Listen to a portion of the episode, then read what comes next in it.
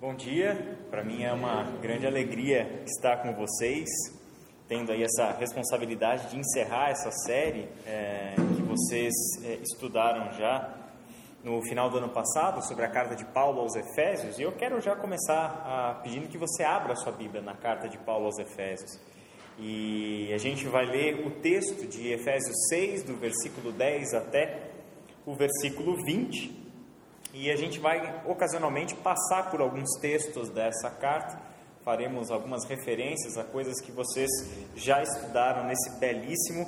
É, confesso que a carta de Paulo aos Efésios, pessoalmente para mim, é, é um dos textos mais bonitos e profundos de toda a Bíblia. É um dos meus textos preferidos e no que toca a uma explicação sobre o que é o grande plano de Deus na história, sem dúvida nenhuma, nenhum texto é melhor do que Efésios, porque ele dá conta da totalidade do que Deus quis fazer na história, do que ele está fazendo e de como nós, comunidade dos discípulos e discípulas de Jesus Cristo, estamos envolvidos nesse grande plano de salvação de Deus na história. Então a carta aos Efésios tem essa, essa beleza, essa profundidade teológica tremenda, né? onde desde uma leitura simples somos tremendamente enriquecidos ao ler essa carta. Do mesmo modo, pessoas com alto conhecimento, de profundo conhecimento teológico, ainda se veem de queixo caído diante do texto que este homem, Paulo de Tarso, escreveu enquanto estava preso vendo toda a oposição do reino das trevas ao avanço do evangelho, de dentro de uma prisão, vivendo as consequências de ser um arauto de Deus, alguém que está ali lutando, batalhando para que o evangelho seja pregado e pessoas conheçam a Deus, daquela realidade de prisão é que Paulo escreve este texto, olhando para a história como uma história que está, sempre esteve, sempre estará nas mãos do nosso grande Senhor e Salvador Jesus Cristo. O fato é que Efésios começou com um hino de louvor a Deus. o primeiro tema tratado por Paulo na carta aos Efésios é, na verdade, Paulo chamando aqueles irmãos e irmãs a erguerem a sua voz juntamente com ele e exaltar o nome do nosso grande Deus e Pai de Jesus Cristo por todas as bênçãos com as quais ele nos abençoou nas regiões celestiais em Cristo. Do capítulo 1, do versículo 3 até o versículo 14 da carta, é exatamente este o primeiro assunto de Paulo: chamar a igreja para adoração, chamar a igreja para cantar louvores a Deus e por um motivo muito específico. Todas as bênçãos que Deus nos concedeu por meio de Cristo nas regiões celestiais. O último assunto da carta aos Efésios é Paulo convocando a igreja para uma batalha que se trava nas mesmas regiões celestiais.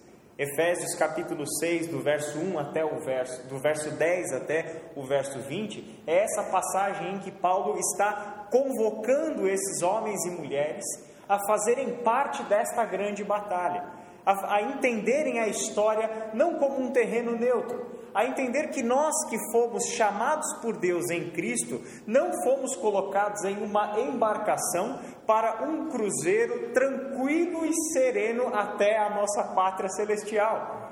Este Deus que nos chamou em Cristo Jesus nos chama para o campo de batalha.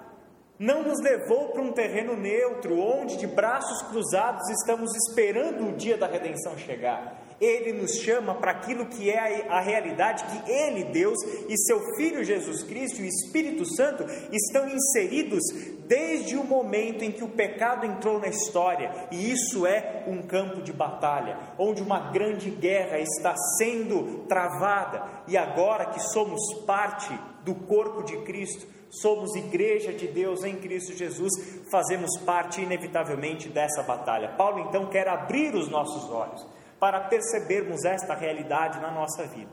Então eu quero olhar para esse texto com vocês a partir de três partes. A primeira delas é que Paulo nos conscientiza sobre a necessidade de estarmos preparados para esta batalha e também conscientes sobre o terreno em que essa batalha se trava. Em segundo lugar, nós veremos que por meio de uma belíssima metáfora extraída da realidade do Império Romano, que Paulo estava tremendamente acostumado, justamente porque estava preso e escoltado por soldados romanos, ele olha para esses soldados e vê na vestimenta daqueles soldados uma metáfora maravilhosa sobre em que consiste este nosso preparo para a batalha. E por fim, nós veremos que a partir de um pedido pessoal de oração, Paulo vai nos relembrar que esta batalha não é um duelo, que esta batalha é uma batalha que se trava como exército e não como heróis solitários. Nos leva ao senso de mutualidade e de comunidade ao travarmos essa batalha. Vamos começar então a leitura do versículo 10 até o versículo 13, onde Paulo nos mostra sobre o preparo para essa batalha e o terreno onde ela é travada. Finalmente, fortaleçam-se no Senhor e no seu forte poder.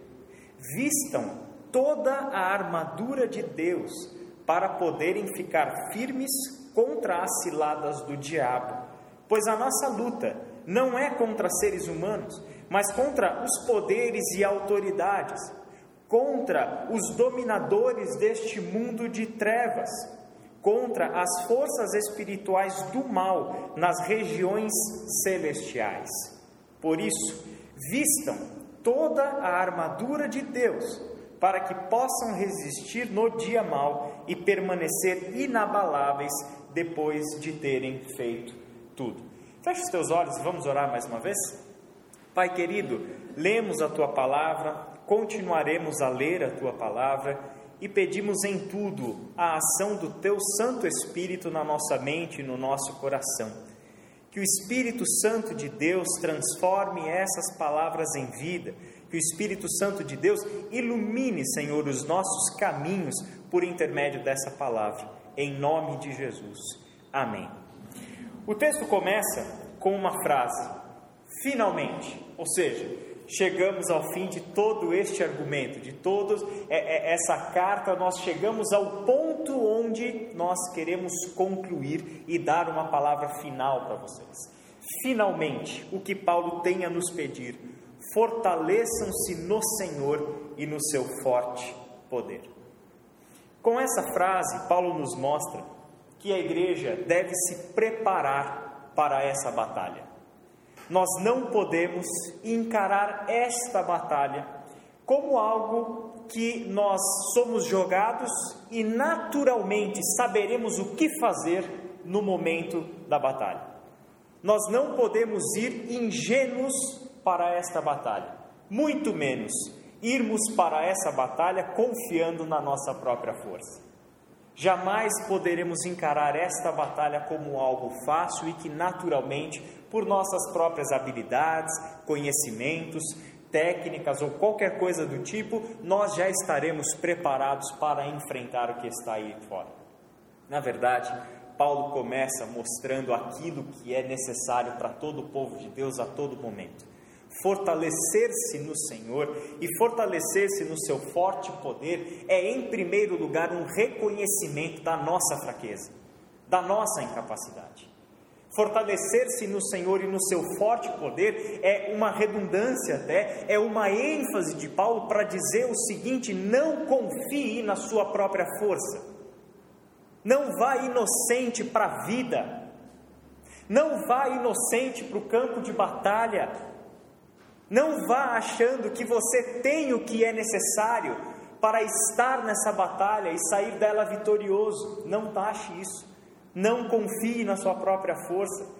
Aliás, no Antigo Testamento nós temos inúmeros exemplos de batalha, e um dos destaques de Davi, da vida de Davi, que foi um grande guerreiro, um referencial de rei, de líder, de soldado para o povo de Israel, é que ele não confiava em si mesmo.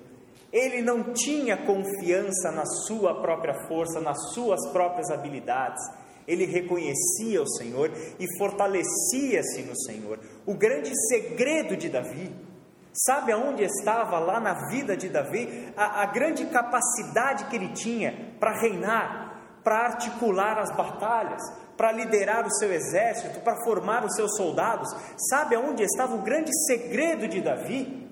Não era na sua habilidade empunhando uma espada, não era na sua capacidade, quando adolescente, de empunhar uma funda. O segredo de Davi está nos Salmos. Leia os Salmos. É naquele coração derramado diante de Deus. É naquele coração que reconhece a sua fraqueza diante de Deus. É naquele coração que se rasga diante de Deus, confessando o seu pecado e clamando por misericórdia. É ali que está o segredo de uma vida de quem vai preparado, porque prepara-se fortalecendo-se no Senhor e no seu grande poder. Ao contrário do que nós costumamos achar e viver. Uma vez que nós nos convertemos, basta-nos dominicalmente estarmos preparados para estarmos juntos na igreja, cantando os nossos louvores a Deus, basta que a gente separe um tempo da nossa vida, que aquilo será o suficiente para seguirmos vivendo com Deus e nos encontrarmos com Ele na eternidade. Paulo não tinha uma visão de mundo desse jeito e muito menos achava que preparar-se para a batalha aconteceria por meio de uma disciplina mínima de uma hora por semana estarmos reunidos. Para ele isso era uma questão vital. Para ele isso daqui é uma transformação existencial. Fortalecer-se no Senhor e no seu forte poder é a disciplina diária da igreja de Cristo Jesus. O texto continua dizendo o seguinte: Vistam toda a armadura de Deus. Em que consiste esse fortalecimento no Senhor? Justamente em vestir toda a armadura de Deus. À luz do texto original, isso aqui pode significar duas coisas, mas é muito provável que Paulo tinha as duas em mente quando nos dá esse imperativo. A armadura de Deus pode ser a armadura que Deus veste, assim como a armadura de Deus é a armadura que nós devemos vestir.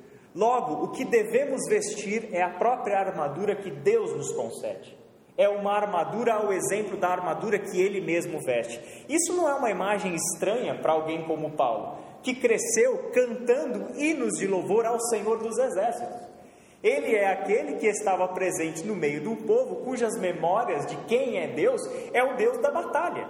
É o Deus que vai à frente do exército para a batalha. Eles não estão acostumados a imaginar Deus como um velhinho de barba branca sentado num trono. Eles estão acostumados a pensar em Deus em alguém que veste couraça, espada, escudo, capacete e vai para a guerra junto com o povo. Então Paulo tem essa imagem muito clara. Claro que a partir do seu contexto, toda essa imagem vem principalmente daí talvez tenha sido esse o insight para essa metáfora, é olhar o soldado romano que o escolta na prisão enquanto está preso, e ele se lembra disso e faz essa metáfora.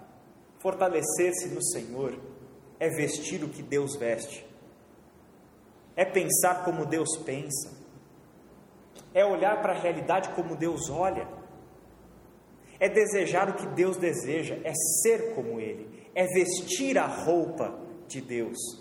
Isso é fortalecer-se no Senhor e no seu forte poder, porque dessa forma o texto segue: para poderem ficar firmes contra as ciladas do diabo. E aqui talvez o texto, o, o ponto mais conflituoso do que nós estamos acostumados a ler e ouvir sobre esse texto, pois a nossa luta não é contra seres humanos, mas contra os poderes e as autoridades, contra os dominadores deste mundo de trevas, contra as forças espirituais do mal nas regiões celestiais. Por isso, vistam, novamente Paulo repete, toda a armadura de Deus para que possam resistir no dia mal e permanecer inabaláveis depois de terem feito tudo. Uma questão de visão de mundo, diferente, provavelmente, da que nós temos para que Paulo tinha. Nós estamos presos entre duas visões de mundo conflitantes e que nos impedem de enxergar a totalidade do que esse texto nos oferece.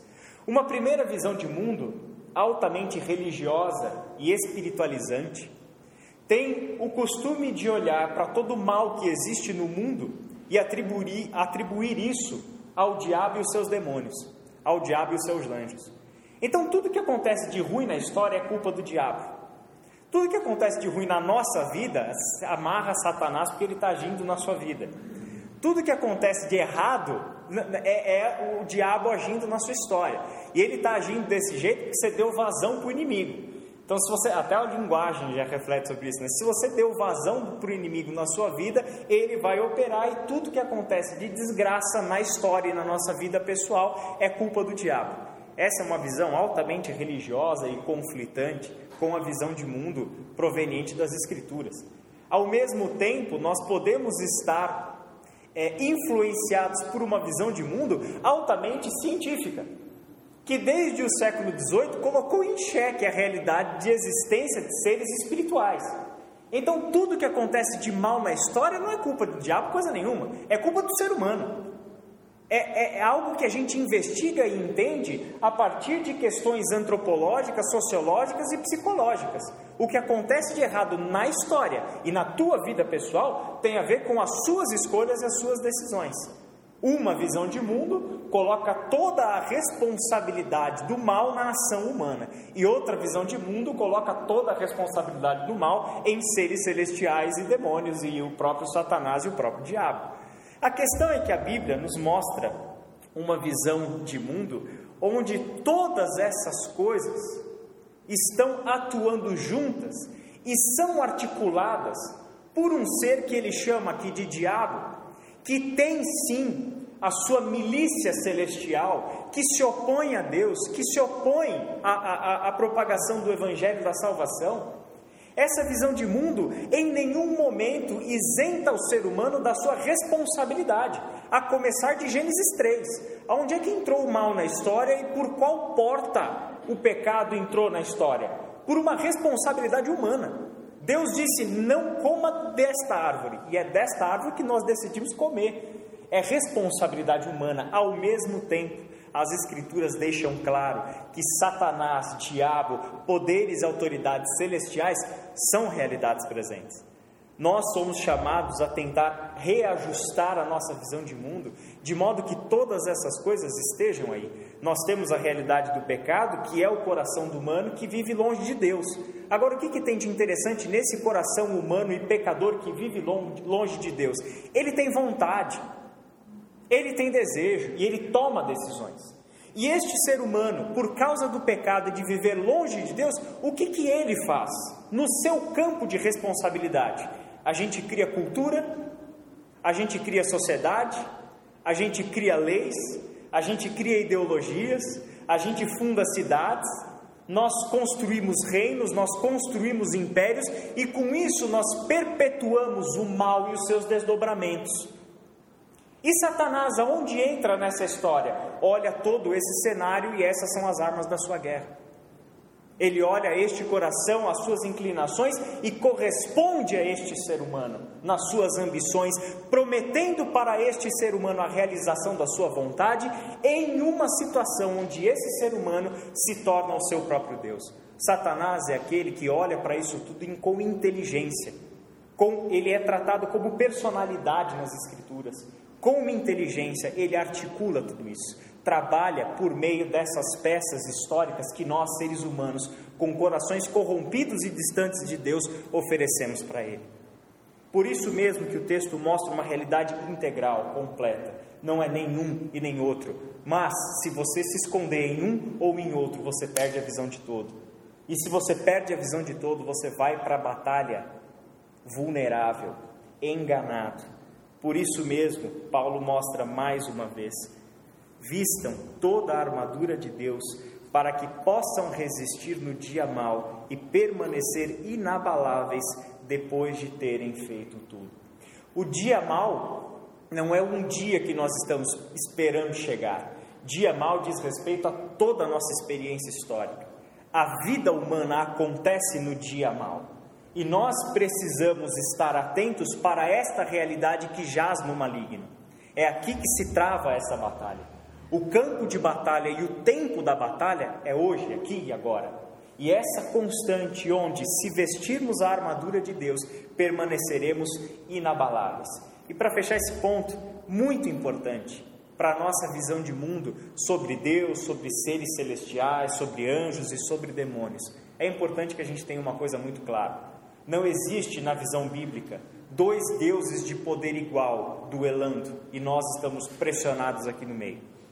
Satanás, diabo qualquer outro nome que a gente encontre nas Escrituras para ele e para eles, ou seja, o poder que oferece oposição a Deus, não é uma briga de igual para igual, para igual. Todo o poder do maligno é debaixo da autoridade de Deus. O que ele faz? Ele não vence batalha. É por isso mesmo que nós estamos chamando isso aqui de batalha e não de guerra. Por quê? Porque a guerra já foi vencida por Deus em Cristo, na cruz do Calvário. A guerra já foi vencida. O que é que nós temos? Diversas batalhas que até o dia final o inimigo apresentará a sua oposição a Deus. E é, são essas batalhas diárias que vão sendo travadas e nós vamos experimentando. Efésios 6, de 14 a 18, nós temos do versículo 14 e no versículo 15 as primeiras peças dessa armadura que devemos vestir. Ele começa com a verdade, com a justiça e com o evangelho da paz. Assim, mantenham-se firmes, cingindo-se com o cinto da verdade, vestindo a couraça da justiça e tendo os pés calçados com a prontidão do evangelho da paz. Quando nós olhamos para um soldado romano e nós vemos essas peças da armadura, é importante que a gente, na interpretação dessa metáfora, nos atentemos para o seguinte: não é as peças isoladamente que são verdadeiramente importantes nessa história, mas a armadura completa. Por quê? Porque se você tirar uma peça que seja dessa armadura, ele não está pronto para a batalha. Se você tirar o escudo, a couraça, o cinto, o capacete ou as sandálias, ele não está pronto para ir para a batalha. Ele só está pronto para a batalha se ele estiver vestindo a vestimenta completa. Logo, não é uma ou outra peça, mas a totalidade. Os seis itens que compõem essa armadura que são importantes no seu conjunto, enquanto entendidos como um conjunto que nos prepara para a batalha. Ele começa falando sobre o cinto da verdade. O cinto era uma peça de ajuste no, na vestimenta do soldado. E é interessante que ele começa por ali, porque o cinto é o que segura a, túnica né? e, e serve como suporte para sua couraça, assim como o cinto também é o lugar onde a espada era presa. Então nós temos no cinto uma peça de ajuste, e logo a verdade é este cinto para nós.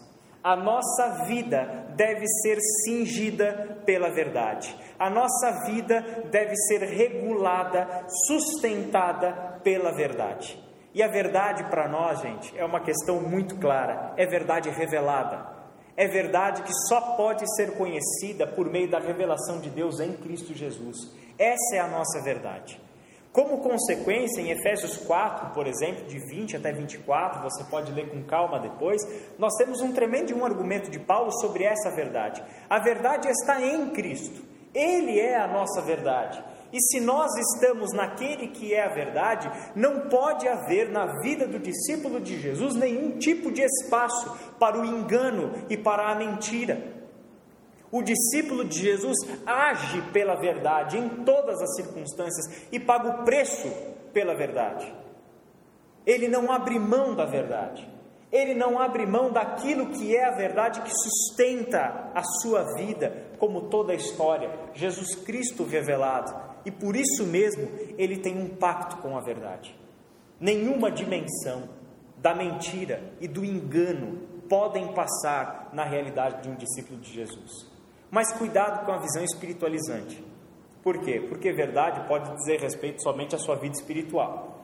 Então, se a verdade diz respeito à sua vida espiritual, nós somos tremendamente espirituais e agimos espiritualmente bem quando cantamos louvores a Deus, quando estamos semanalmente reunidos, quando a gente vai e volta do trabalho ouvindo música evangélica no carro e achamos que isso é a área espiritual fortalecida da nossa vida.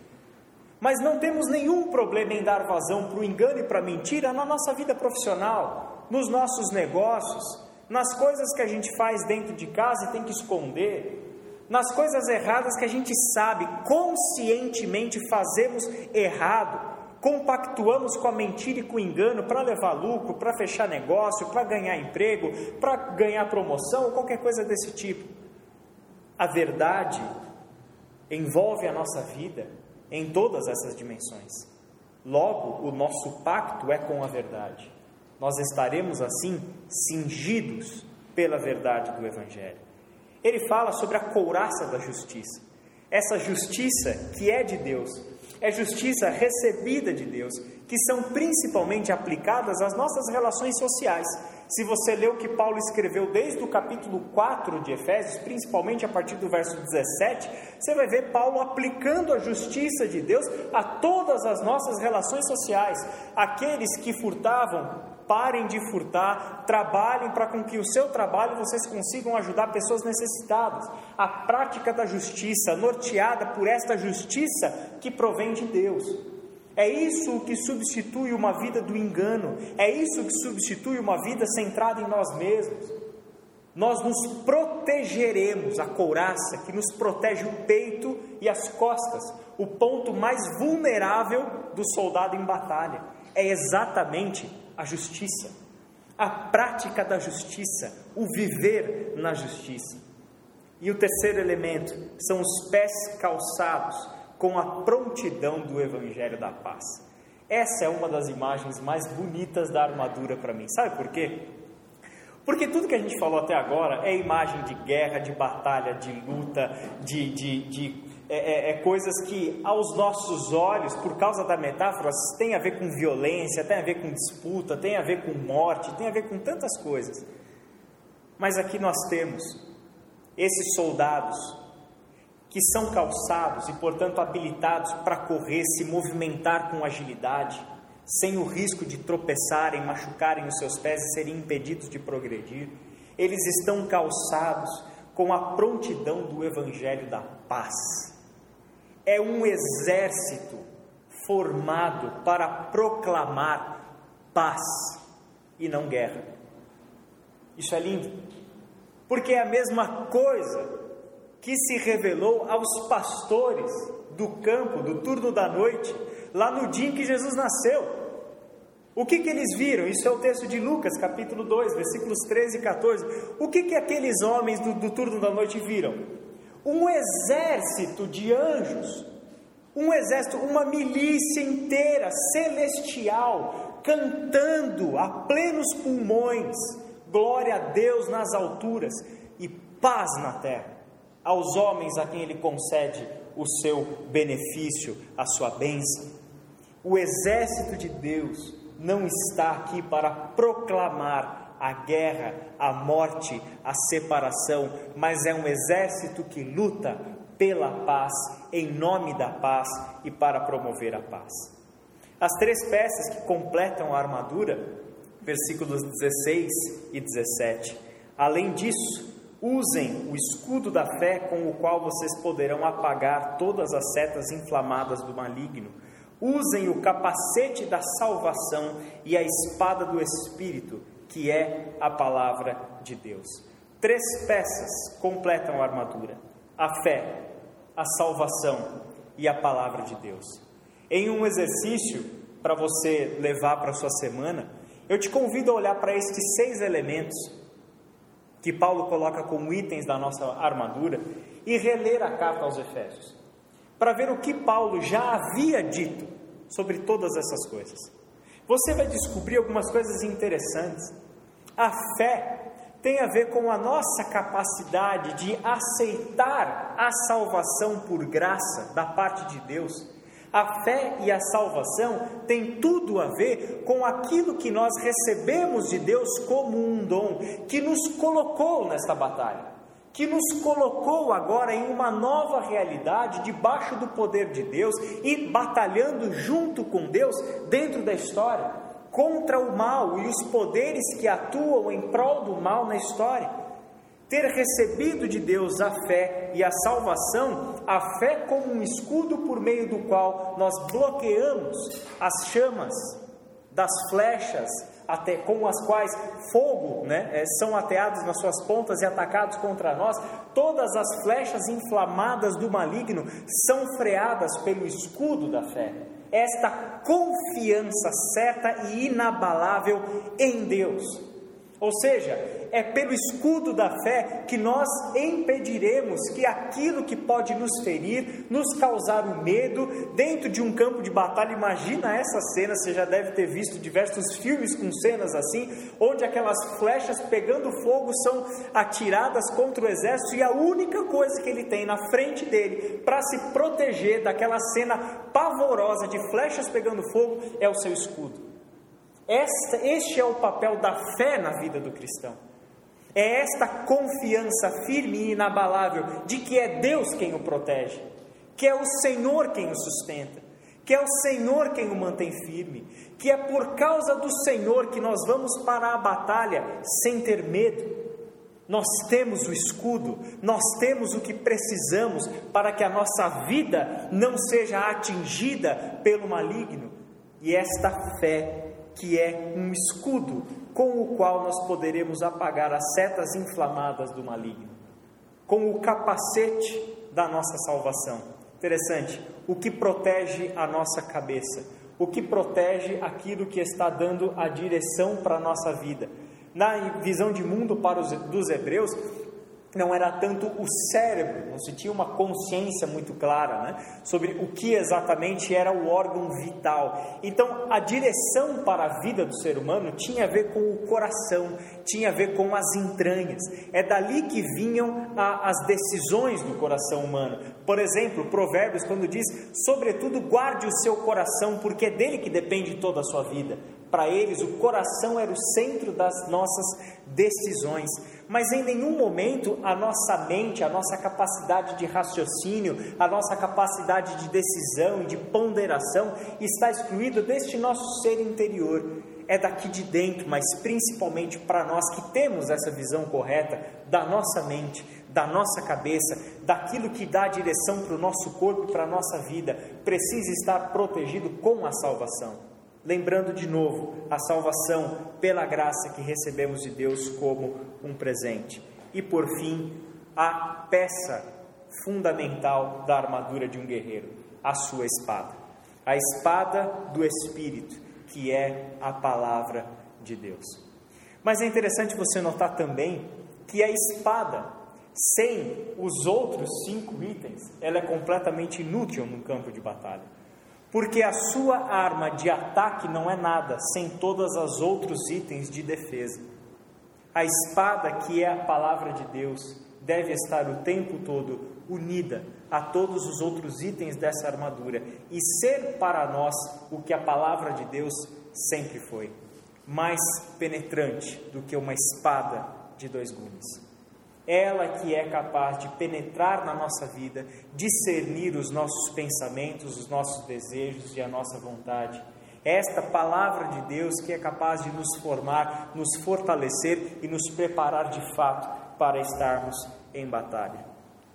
Cinto da verdade, couraça da justiça, sandálias do evangelho da paz, o escudo da fé, o capacete da salvação e a espada do Espírito, que é a palavra de Deus. São os seis itens que compõem a nossa vestimenta, mais, mais uma atitude sem a qual nós estaremos vulneráveis na batalha.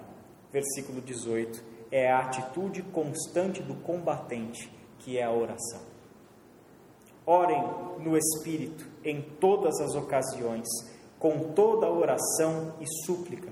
Tendo isso em mente, estejam atentos e perseverem na oração por todos os santos.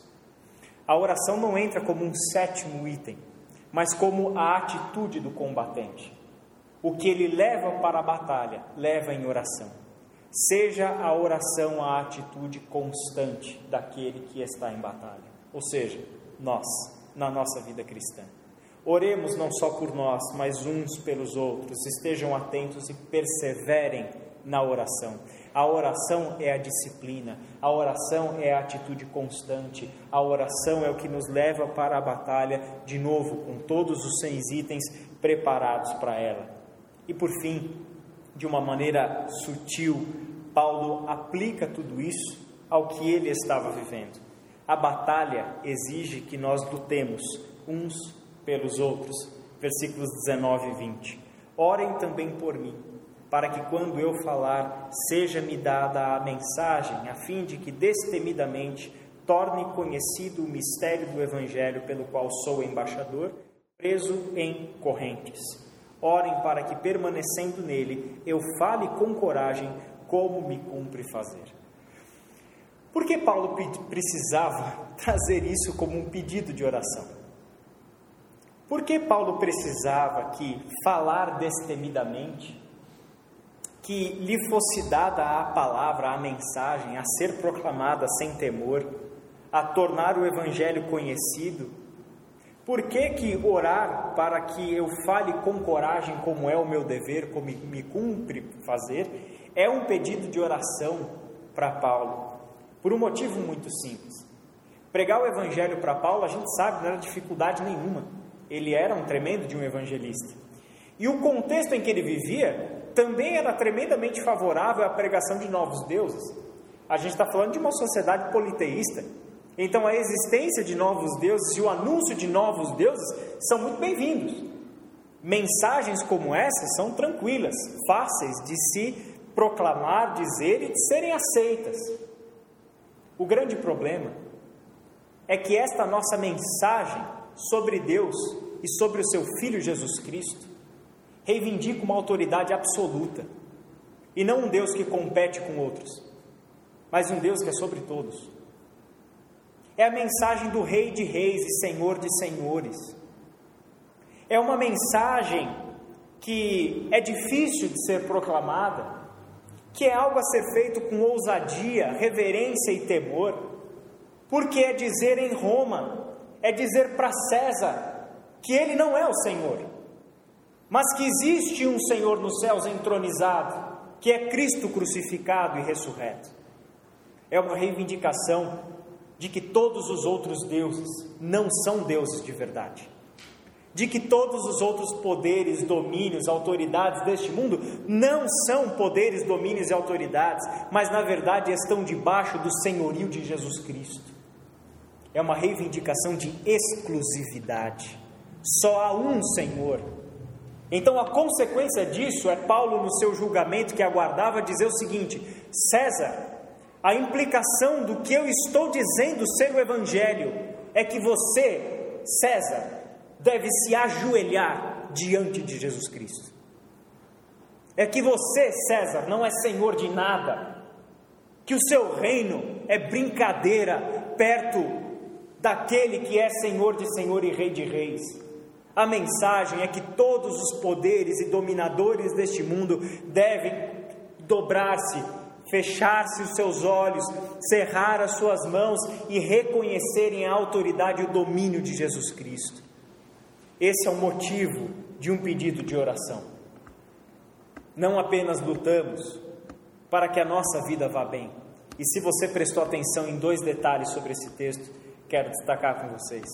Primeiro deles, nenhuma palavra de exorcismo aqui.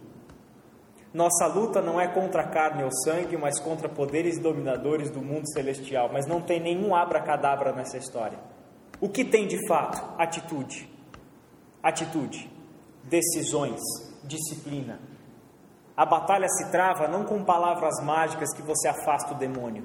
A, trava, a batalha se trava com a atitude de discípulos de Jesus, que se vestem da verdade do Evangelho, que calçam o Evangelho da paz, que empunham a espada que é a palavra de Deus. Não tem abracadabra para lançar o demônio fora Segunda coisa importante desse texto: em nenhum momento Paulo entende a armadura de Deus como um instrumento da batalha para sua própria conquista e para sua própria guerra.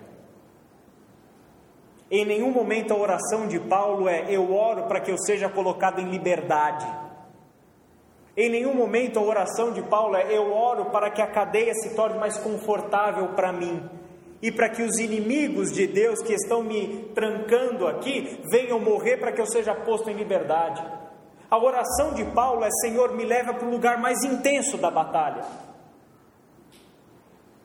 Senhor, me dê as palavras para que quando eu chegar no lugar mais intenso da batalha, eu faça o que eu tenho que fazer.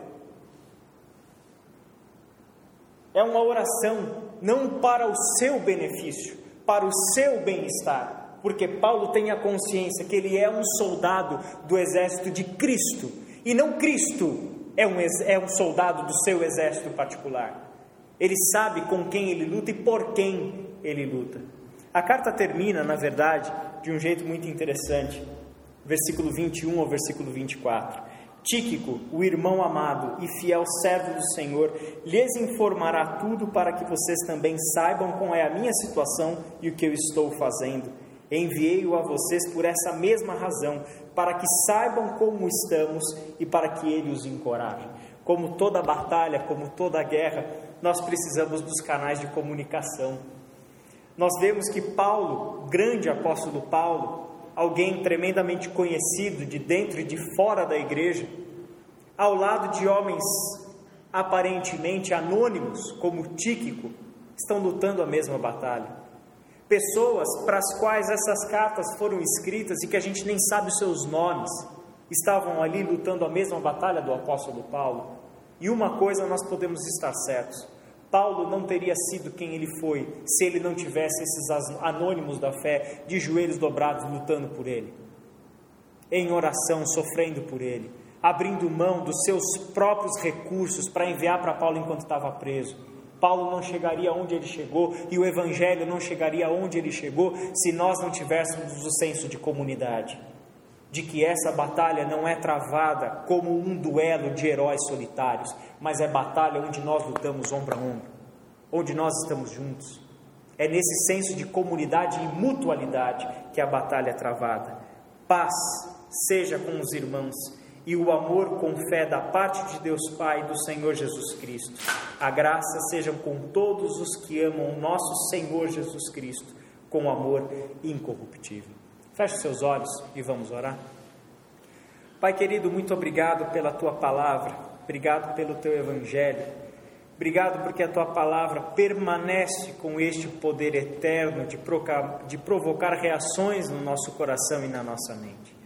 A tua palavra permanece viva e eficaz, e ainda hoje, Pai, tanto tempo depois, em circunstâncias tão adversas, com tantos poderes sedutores que atraem os nossos olhos para fora do teu reino e do teu evangelho, a tua palavra permanece viva, nos chamando ao arrependimento, nos dando a instrução, lançando luz sobre os nossos pés, a iluminar os nossos caminhos para que tenhamos firmeza e certeza de onde nós estamos andando e para onde nós estamos indo. Obrigado por Jesus Cristo, que jamais nos abandonou, que cumpriu a sua promessa de que estaria conosco até o fim dos tempos. Pai querido, nossa oração é que saiamos daqui, Senhor, nesta manhã, renovados na nossa força e no nosso ânimo, para entendermos, Pai, a nossa presença e participação nesta batalha que não nos é, Senhor, uma batalha dada como opcional, mas é a batalha na qual estamos, Pai querido. Talvez muitos de nós jamais tenha, tenha aberto os olhos para perceber esta realidade na qual estão vivendo. Talvez ainda estão vivendo as suas batalhas pessoais, achando que Cristo entra na sua vida para resolver os seus conflitos pessoais apenas, mas não se percebem dentro desta batalha para a qual o exército do reino de Deus nos colocou e nos enviou. Senhor amado, nos ajuda a ser o povo que luta pela justiça, que não compactua com o engano, que trabalha, Senhor, e coloca toda a sua energia para frear a propagação do mal, agindo pelo bem, pela verdade, pela justiça. Dá-nos, Senhor, a convicção de que vamos para a batalha na tua força e no teu poder. Em nome de Jesus. Amém.